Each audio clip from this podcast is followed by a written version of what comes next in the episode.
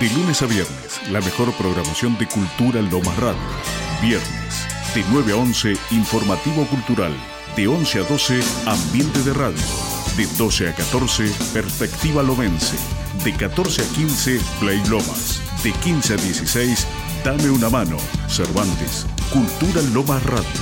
Toda la música de nuestros artistas locales. Todos los viernes, de 3 a 4 de la tarde, la música y la literatura te acompañan en Cultura Lomas Radio. Dame una mano, Cervantes.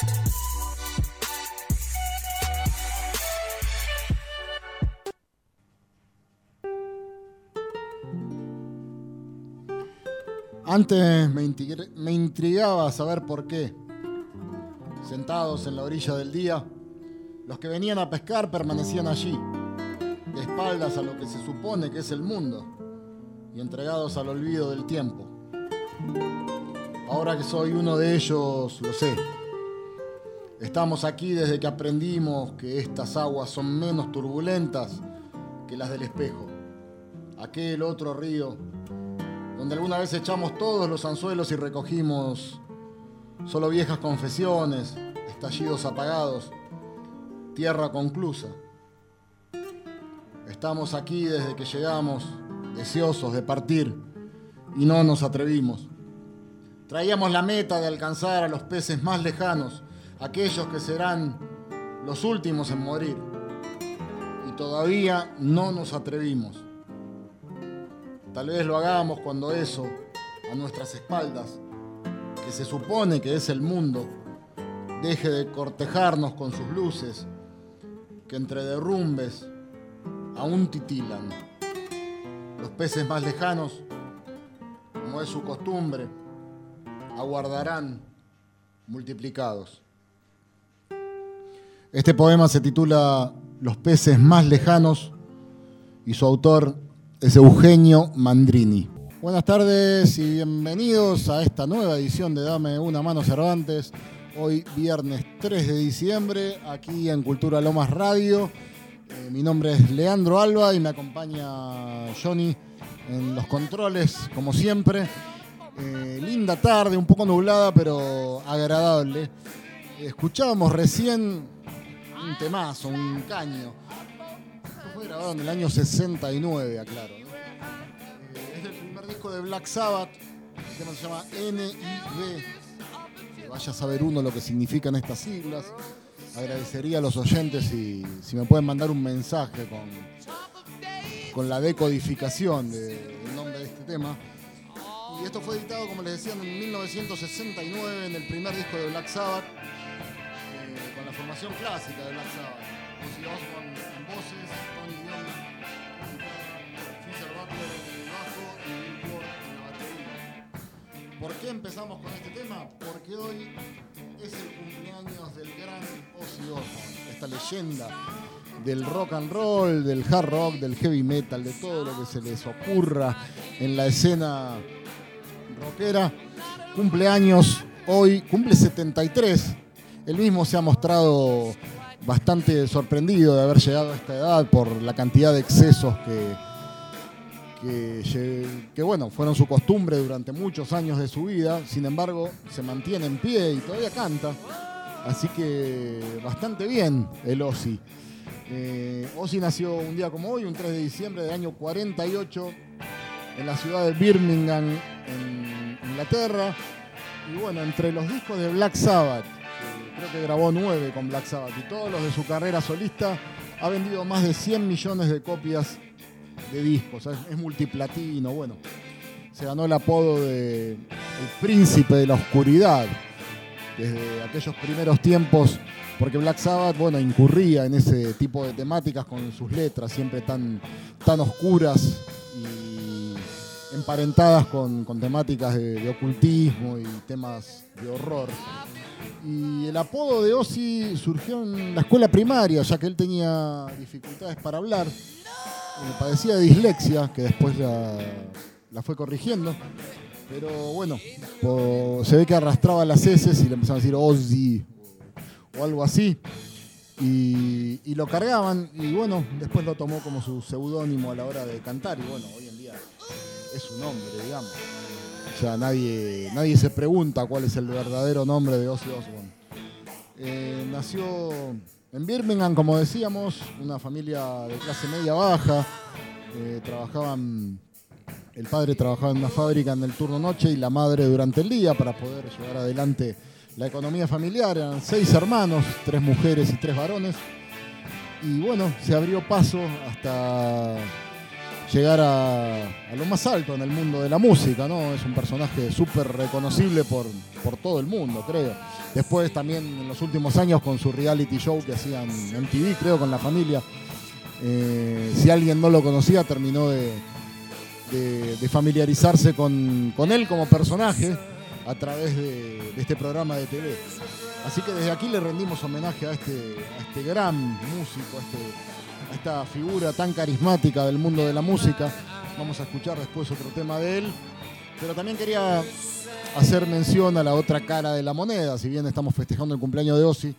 Eh, al principio del programa yo leí un poema de Eugenio Mandrini y esto se debe a que Eugenio falleció durante esta semana.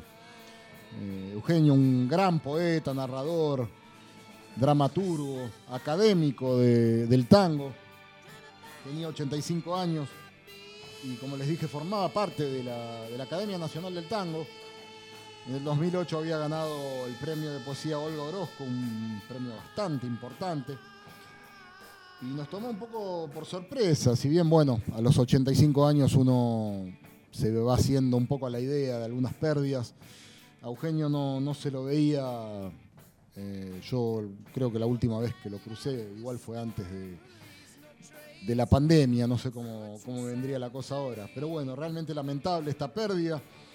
Eh, es autor de, muchos libros de microficción, como Criaturas de los Bosques de Papel, Las otras criaturas, La vida repentina. Hay un libro hermoso que se llama Conejos en la nieve, que lo editó Coligüe hace unos años, yo lo quería traer, pero bueno, estamos haciendo unas reparaciones en mi casa, eh, pintura, chapa y pintura, como quien diría y se me hace a veces bastante dificultoso rastrear algunos, algunos libros, ¿no? Eh, y este fue el caso. Así que me limité a buscar material en internet y el poema que, leí recién, eh, un hermoso poema, pertenece a Eugenio. Y bueno, hay bastante material también en internet por si quieren curiosear un poco más acerca de la vida y la obra de Eugenio Mandrini. Eh, pero para recordarlo, tal vez de una manera un poco más profunda que una lectura de uno de sus poemas, eh, bueno, traje un audio que encontré de él mismo recitando uno de sus trabajos. Creo que es en el Festival de Poesía Latinoamericana del Centro Cultural de la Cooperación, por el lugar, por lo que se ve en ese video. Eh, pero lo vamos a escuchar, su propia voz, Eugenio Mandrini, recitando su poema Castillos de Arena.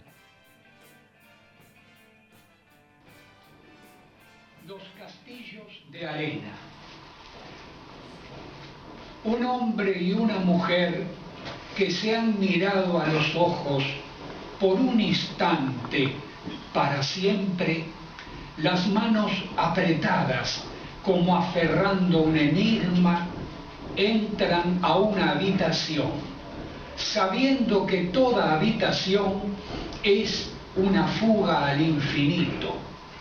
Y antes de que la pasión, sus húmedos desórdenes y vagas ternuras fueran a trinar o dar estallidos, pacientemente, como quien modela un bosque con una pluma caída de una jaula, cierran la puerta, la ventana, las endijas más invisibles, y aún las mismas grietas que perduran en los sueños, muros todos para que el viento, bestia de rencor, no derribe los castillos de arena. Y sólo entonces vuelven a mirarse a los ojos para siempre, en un instante, y hechizados por la inminencia de lo sobrenatural, se quitan las ropas, las sombras, los vacíos vividos, las piedras no arrojadas, ansiando que esa vez espléndido y extraño brille el sol, remoto mar, en la noche, por un instante, para siempre.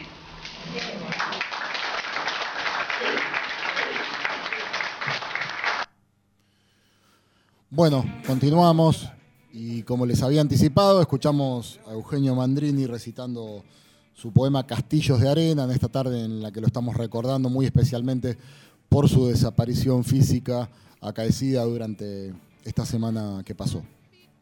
Bueno, eh, cambiando rotundamente el ángulo de, la información, eh, les quería comentar una noticia curiosa que la hablamos con, Lucas hace un rato acá de pasada en la radio, y es que, bueno, nuestro club, eh, Temperley, acaba de fichar como socio a Dave Evans, el cantante original de, ACDC.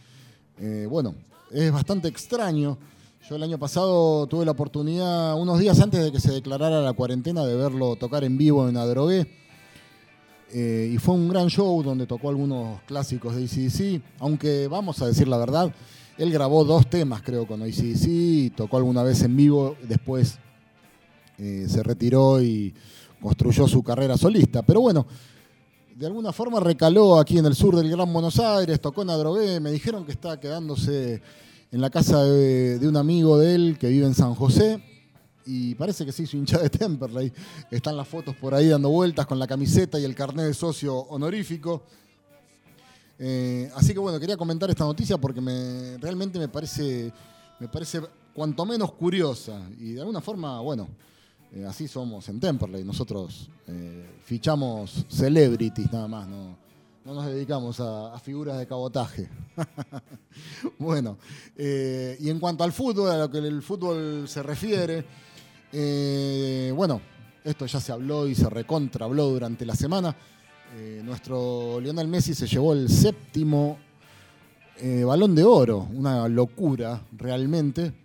En no sé cuántos años de carrera lleva Messi, pero mantener el nivel que ha mantenido este muchacho durante tanto tiempo que ya creo que deben ser más de 15 años, ¿no? El nivel de, excelencia futbolística, eh, adaptándose incluso a algunas limitaciones físicas de la edad, porque ahora no, no, juega de la misma manera que jugaba antes, está un poco más retrasado en el campo y tal vez perdió un poco de explosión y velocidad, pero sigue manteniendo eh, esa, eh, esa certeza a la hora de, los pases, ese, eh, el manejo de los tiempos en el equipo. El otro día había un partido donde metió los tres pases gol de una manera magistral, algo totalmente impensado, un tipo que ya va a tener 34 años. así que bueno, lo que quería decir es que todavía veo gente que lo cuestiona y me llama muchísimo la atención realmente porque no sé qué pretenden que, que siga jugando hasta los 45 años eh, de la misma manera. Y el tipo ya lleva años en la, en la elite eh, total, no hay nadie que le haga sombra y es una, es una bestia. Y, veo que este es el país donde más se lo cuestiona. Realmente me, llama muchísimo la atención, eh, así como también me puso contento que ganara su séptimo balón de oro y espero que el año que viene se nos dé en Qatar, ¿no? Esperemos que, que la cosa funcione como funcionó en la Copa América y tengamos esa gran alegría que venimos esperando desde hace tanto tiempo. Bueno, después de este intervalo futbolístico, no quería dejar pasar estas cosas que acabo de decir. Eh, también comenzamos hablando del programa acerca de Ozzy. Hoy es el cumpleaños de Ozzy Osbourne, que para mucha gente es un, es un símbolo, un personaje, y es un personaje muy querible dentro de la escena del rock. Así que vamos a seguirlo escuchando. En un tema, me fui a los extremos, porque lo que pasamos antes era NIB, que es un tema de su primer disco, Black Sabbath, del año 69 y lo que vamos a escuchar ahora es un tema que grabó el año pasado, así que estamos entre los dos extremos de su carrera. Eh, un tema que es casi una balada, pero no tanto, ya lo van a escuchar ahora. Se llama Ordinary Man, que sería algo así como hombre común, porque ordinary en inglés no es ordinario. eh, vendría a ser hombre común o hombre normal, pero que cuenta con el plus de eh, ser acompañado por la voz de Elton John, un dúo bastante impensado, ¿no? Una parte la canta Ozzy y la otra la canta Elton John. Esto se grabó el año pasado, en plena pandemia, y los invito a que, a que lo escuchen.